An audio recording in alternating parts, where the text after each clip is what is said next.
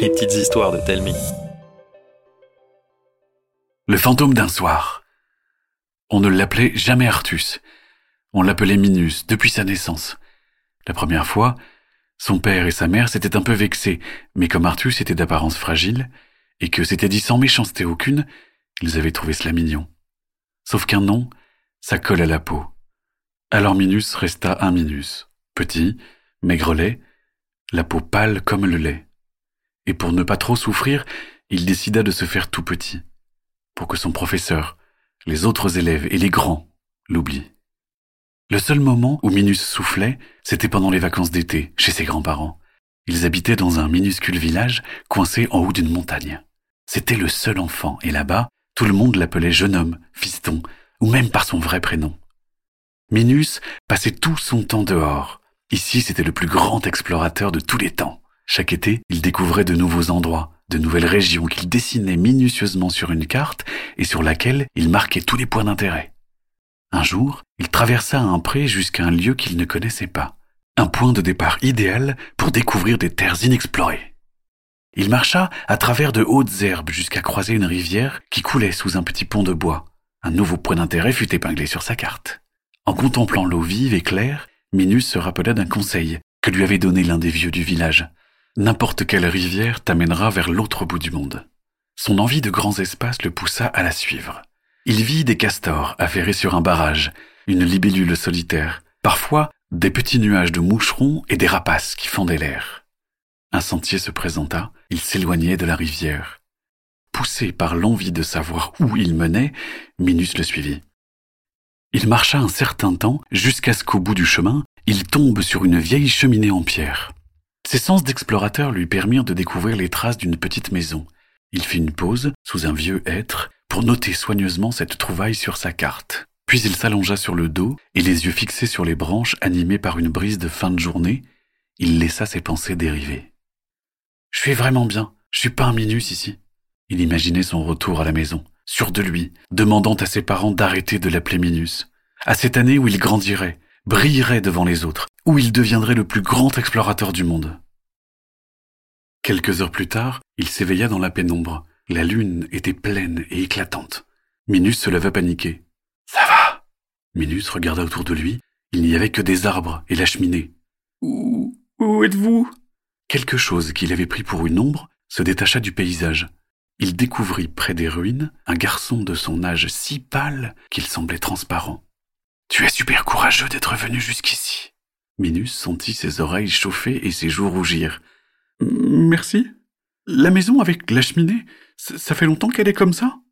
Oui, vous diriez que ça fait une éternité. Comment tu t'appelles? Min... Euh, Artus. Mais tout le monde m'appelle Minus. Et toi? Je ne sais plus. Je n'arrive plus à le lire. Ils s'éloignèrent de la ruine. Bientôt, ils franchirent un petit muret et se retrouvèrent dans un sous-bois, parsemé de pierres. Il y en avait des dizaines, la plupart recouvertes de mousse, certaines étaient brisées, d'autres soulevées par des racines. Qui est enterré là? Des gens bien, qui aimaient notre village. Quand la ville de la vallée s'est développée, les gens d'ici sont partis, petit à petit. Et puis, le temps nous a emportés. Le seul souvenir qui reste, c'est la cheminée que tu as vue et nos pierres. C'est laquelle la tienne? Le garçon amena Minus dans un coin envahi par les ronces. Elle recouvrait une pierre. Je comprends pourquoi tu peux plus lire ton prénom. Sans hésiter, Minus s'aventura dans les ronces. Il grimaça à chaque griffure, mais serra les dents jusqu'à ce qu'il arrive à la dégager. Sur la pierre posée à plat, ils virent une date, 1492, et dessous, une inscription à moitié effacée. H-E-N. H-E-N. Ça ressemble au début d'un prénom. Henri Tu t'appelais comme ça? Je ne sais plus, mais j'aime bien. Et puis, c'est mieux que rien. Ils quittèrent le cimetière et poursuivirent leur exploration pendant des heures, sous la lueur éclatante de la lune.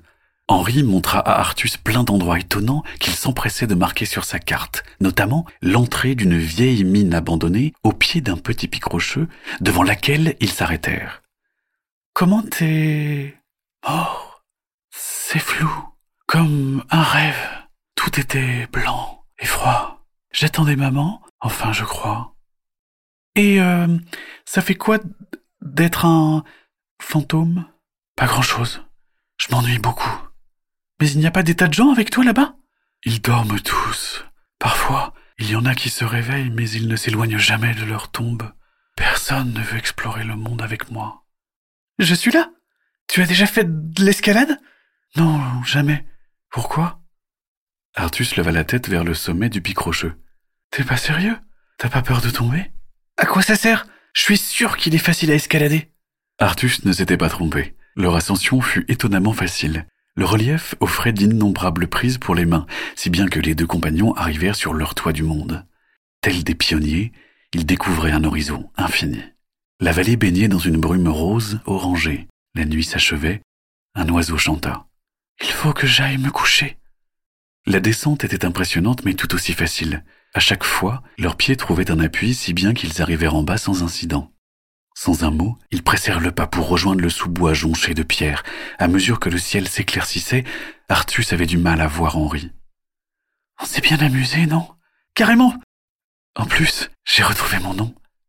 Plusieurs oiseaux se mirent à chanter, le monde se remplit de couleurs. Henri leva les yeux au ciel et serra dans ses bras son ami. Tu ne m'oublieras pas, hein Jamais Soudain, Henri n'était plus là.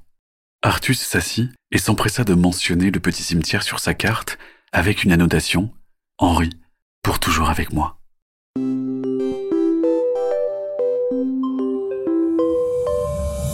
C'était une petite histoire de Telmi.